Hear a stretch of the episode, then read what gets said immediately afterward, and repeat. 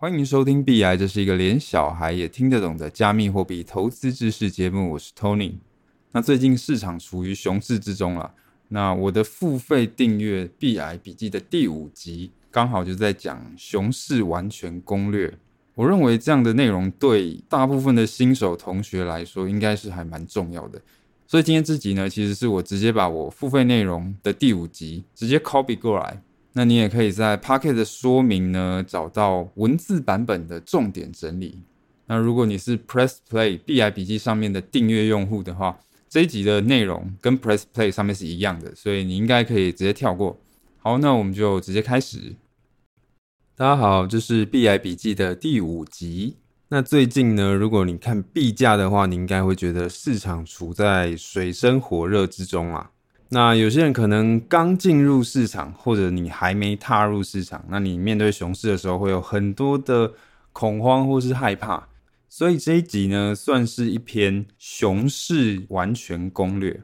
我统整了很多进阶玩家的看法，然后还有我个人以前在熊市的经验。然后整理出我认为应该是所有你在熊市应该要知道的事情。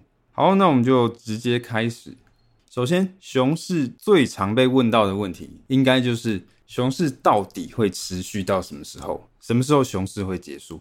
那有非常多的大佬都给过他们自己的看法，像是我看到 Big m a x 的 CEO 啊，或是女股神的 k a t h y Wood，然后币安的 CZ 啊，然后灰度母公司的执行长。然后，包括我也看了很多的加密货币的分析师，或者我自己也听了一些台湾币圈的一些 VC 的看法。基本上呢，就是每个人的看法都不一样。所以说，其实没有人知道熊市什么时候会结束。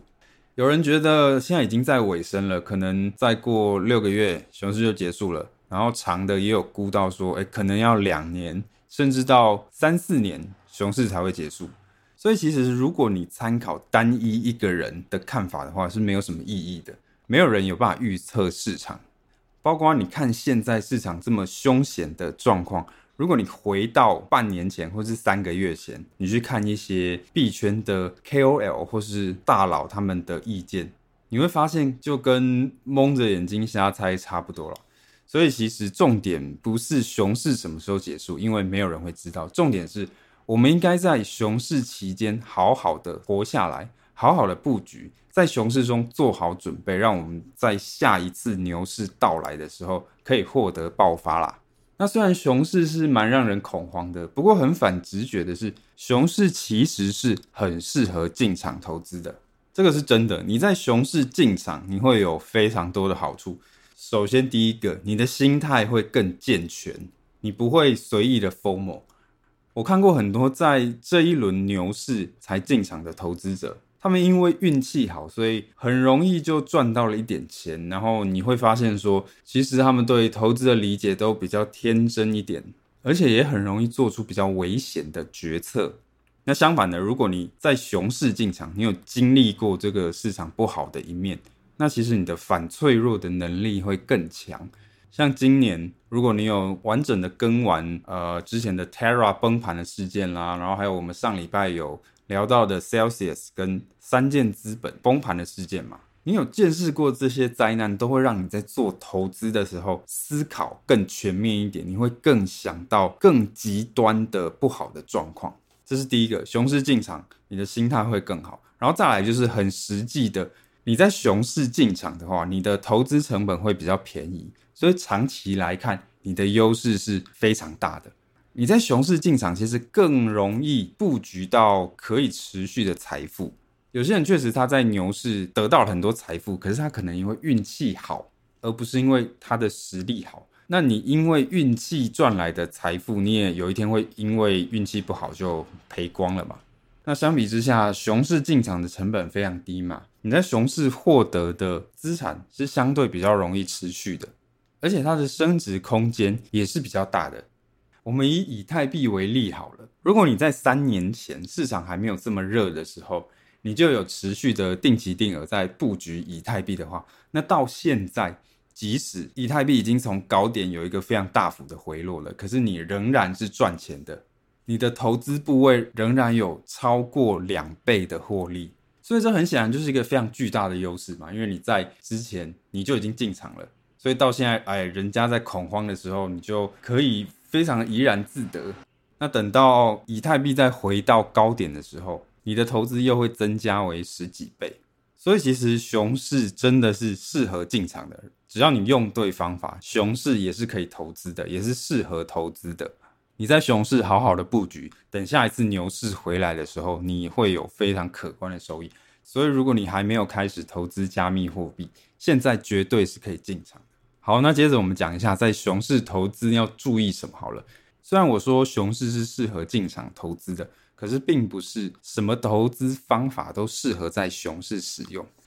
在熊市呢，你应该要以布局为主，也就是我们在市场这么差的时候。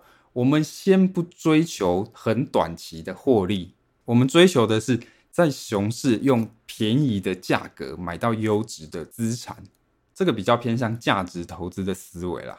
我们追求的是在熊市布局，然后等到下一次牛市爆发。那有些人会觉得，既然现在熊市的环境这么差，那我可不可以去做空？那我个人是建议不要，因为其实加密货币的波动很大。虽然说它在跌的时候会跌得很凶狠，可是它在反弹的时候也会弹得很凶狠的，所以其实做空也非常的难做，你很容易就爆仓了。所以我其实不建议大家去做空。如果你没有比较丰富的交易经验的话，你在熊市就算你做空也非常容易赔钱。OK，所以具体我们在熊市应该要用什么方式投资呢？那我在我的免费的 Podcast 的第三十五跟三十六集，算是有统整了一些熊市的投资方法跟工具，大家有兴趣可以去听。然后我在这边就更精炼一点。其实我认为你在熊市，你只要能够做好两件事，就可以在未来带给你很好的收益了。第一个是定期定额，第二个是抄底。好，我们先来讲一下定期定额。啊，定期定额很简单嘛，就是固定的时间买入，固定的额度嘛。比方说，有人每天买一美金，或是你每周买十美金，每个月买一百美金都可以。那定期定额也是不少币圈的大佬或是进阶的玩家推荐的做法，只是在币圈我们比较喜欢讲 DCA，DCA 就是 Dollar Cost Averaging，直接翻过来就是平均成本法啦。那其实就是定期定额啦。那 B I 笔记呢，可能就是会定期定额跟 DCA 这两个名词交换的使用，不过反正指的都是同一件事情。OK，那定期定额其实是一个非常简单有效的投资方式。我们通常投资为什么会产生亏损？主要原因就是我们买到太贵的标的嘛。为了不要买到太贵的标的，我们就要更频繁的去关注市场啊。花更多的时间在投资上面啦，那可能就要承担更多的压力，而且到头来还不一定有效。那定期定额就是一个非常无脑又简单，就可以让你的投资成本平均化的方法。即便现在市场在持续的下跌，那因为你是分批买进的，所以长期下来呢，定期定额可以让你投资部位的成本贴近市场的平均水平。所以 DCA 其实真的是一个非常简单有效，可是很容易被低估的方式了。而且我们可以使用一些工具辅助我们做 DCA，比方说币安交易所它就有定投计划这种工具，你可以设定每天或是每周或是双周或是每个月，帮你自动的买入加密货币，而且每一次最低只需要买入一美金。而且这个一美金，你还可以配置到各种不同的加密货币上面，比方说，你可以十趴买比特币，二十趴买以太币之类的。所以这个币安定投，你只要设定完，你可以不需要很密集的关注市场，它就会每天自动的帮你运作。这个是 DCA，也就是定期定额的优点啦，它不会花到你非常多的时间，然后非常简单又有效。我觉得定期定额应该是几乎各种策略里面，你真的可以是接近躺平，而且还有效的策略了。然后它也不会给你什么压力，而且它对进场的时机点要求也不高，然后风险也相对比较低。我认为现在你进场做 DCA 是完全没有问题的。然后它的缺点就是你比较需要耐心啦，它算是一个需要比较长的时间周期才可以看到效果的一种投资的方式。然后再来，DCA 还有一个缺点，就是因为毕竟它是把你的投资成本平均化嘛。虽然说这样不会让你的成本太高，可是也不会让你的成本非常的低。所以你纯粹的做 DCA，跟你进场抄底比起来的话，收益会比较少，它相对比较缺少那种暴击的空间啦。好，那这个是 DCA 的部分。接下来我们讲到抄底。一般人对抄底的定义应该是说，哎，当价格到达底部的时候，勇敢的大力买进。可是我觉得这个定义不好，因为它有两个问题。第一个是没有人知道价格的底部在哪里，再来就是通常在熊市大力买进也是一个比较危险的事情，因为你真的不知道它可以跌多深。所以我觉得另外一个抄底的定义比较好。我个人会把抄底理解为在价格够低的时候加码。这里有两个重点哦，一个是价格够低，然后第二个是加码。好，首先什么叫做价格够低？其实说真的，这个要问你自己，你要考量你的投资计划是什么。我举我自己的例子好了，我大部分的投资部位是看到下一个牛市的，而且甚至是看到更远的未来，所以我有抱个二到五年甚至以上的打算。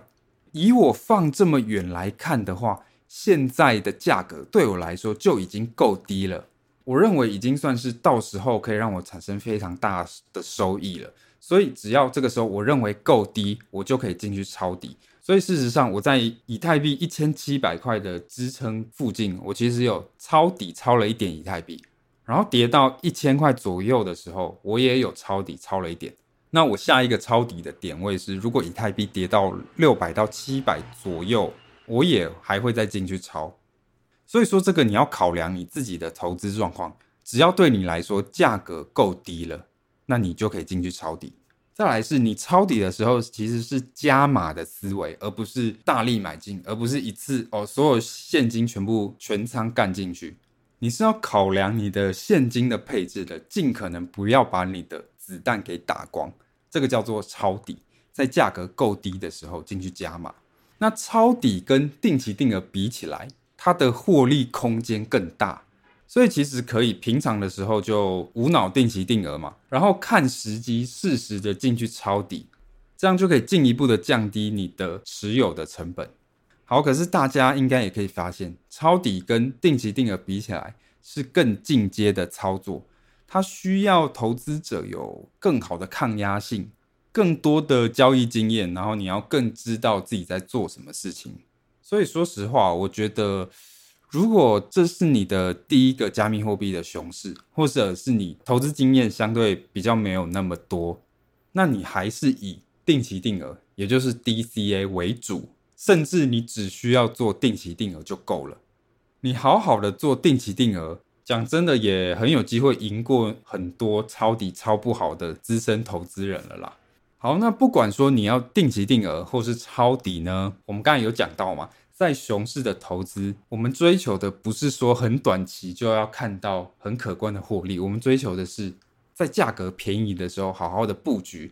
那因为可能需要抱一阵子，抱到牛市，所以说你买入的资产也要是比较可靠的，成功几率比较高的。你应该以买入蓝筹资产为主。那什么叫蓝筹资产？就是我们一般股票讲的绩优股啦。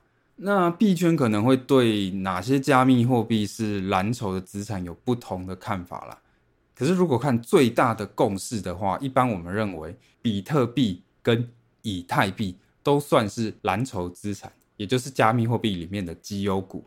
这两个是相对市值比较大，大家也比较看好，而且经历过牛熊考验的加密货币。然后再来是我认为公链也是一个很不错的板块。因为公链其实就是区块链或是 Web 三世界的基础设施啦。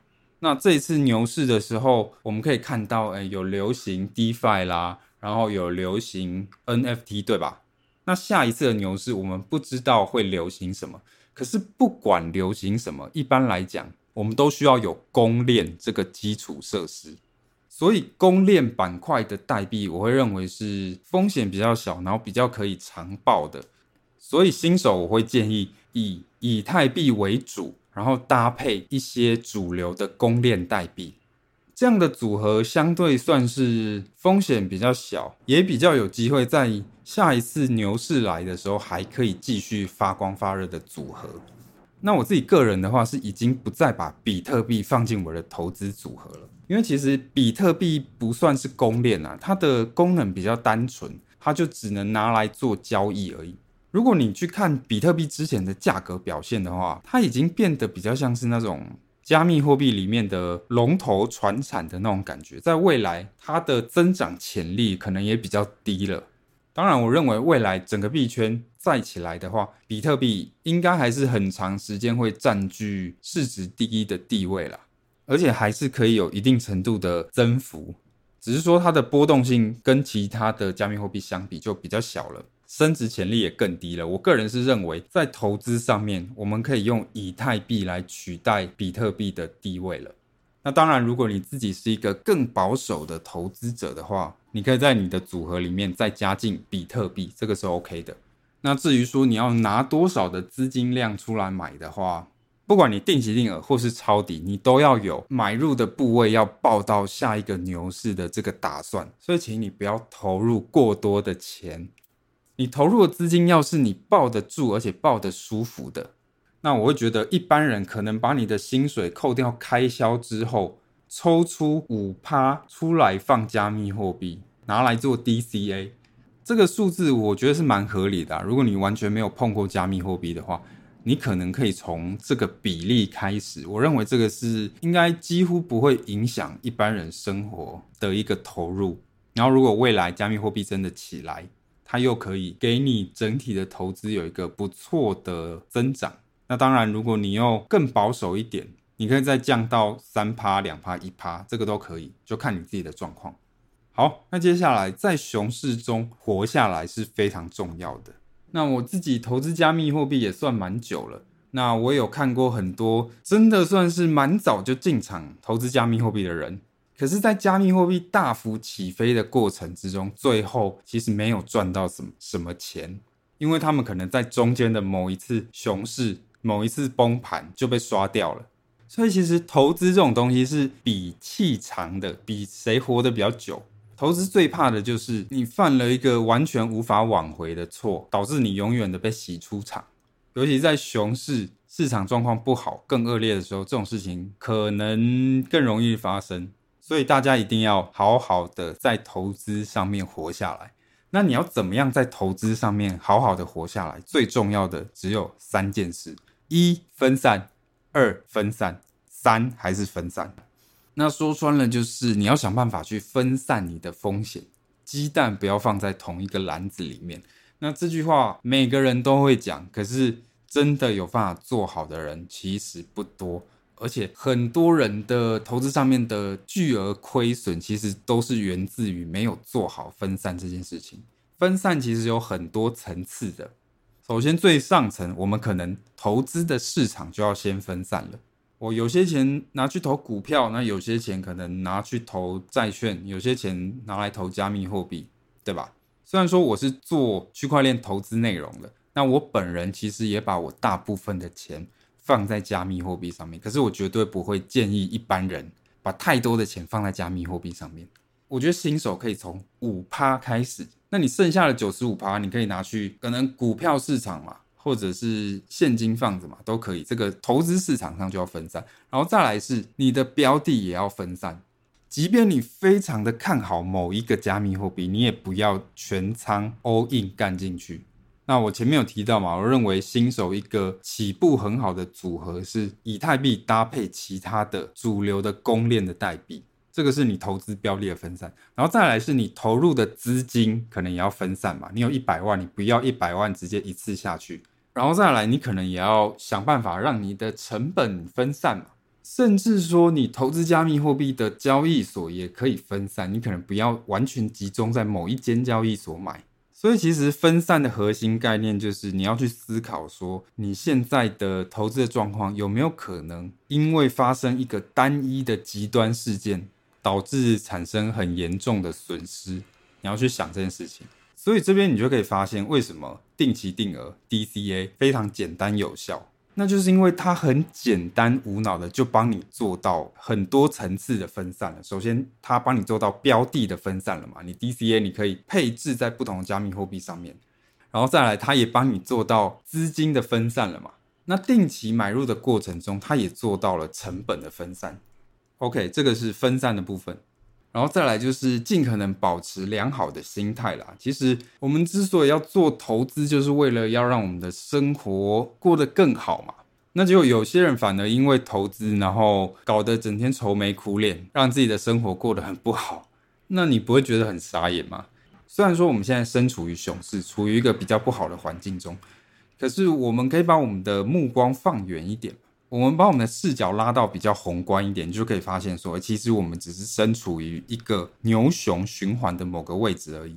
纵观整个加密货币历史，这种牛熊循环就至少发生过三次了。所以大家一定要相信说，把时间拉长来看的话，我们现在仍然处于一个早期的阶段，现在只是早期的阶段一个往下的波动而已。牛市是还有机会回来的。我们仍然是看好未来 Web 三跟区块链的发展的，所以在现在坚持下来的话，其实市场是会鼓励这些坚持下来的人。那即便你现在真的压力很大，你选择不进场投资，这个我也觉得很 OK，因为我们都要选择一个让自己过得更舒服的方式嘛。可是即使你不进场投资，我也认为说你可以持续的关注 Web 三啦跟区块链的发展。像我有朋友是在做区块链跟加密货币课程相关的东西啦。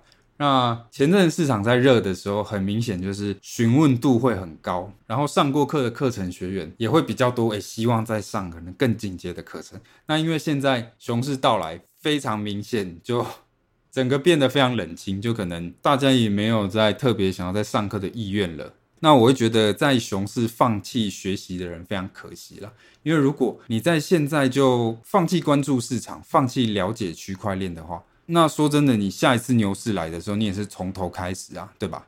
趁着现在市场比较冷清的时候，你也让自己冷静一下，然后就算不投资，也好好的学习区块链，建立好自己的认知，然后可能对于区块链的知识啦，对 Web 三的理解啦，对加密货币的理解更深入啦。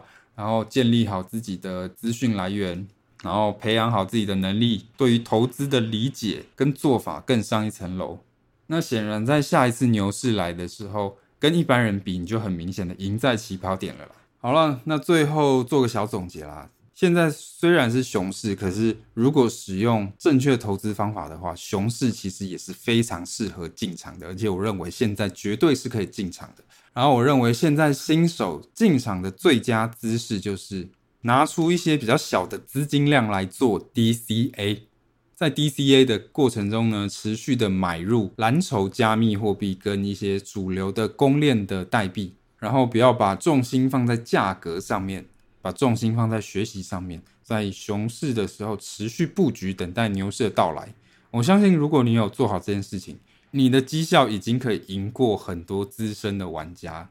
好啦，那这个就是今天的内容。那除了语音版本呢，Press Play 上面的文章也会罗列出今天讲的各种的要点。那如果大家想要去看比较精简的重点的话，可以再去看文字版本。那如果你有任何的问题，你可以直接私讯我，或是在 FB 的社团发问，或是在 Press Play 上面也可以发问。好，那我们就下一集再见。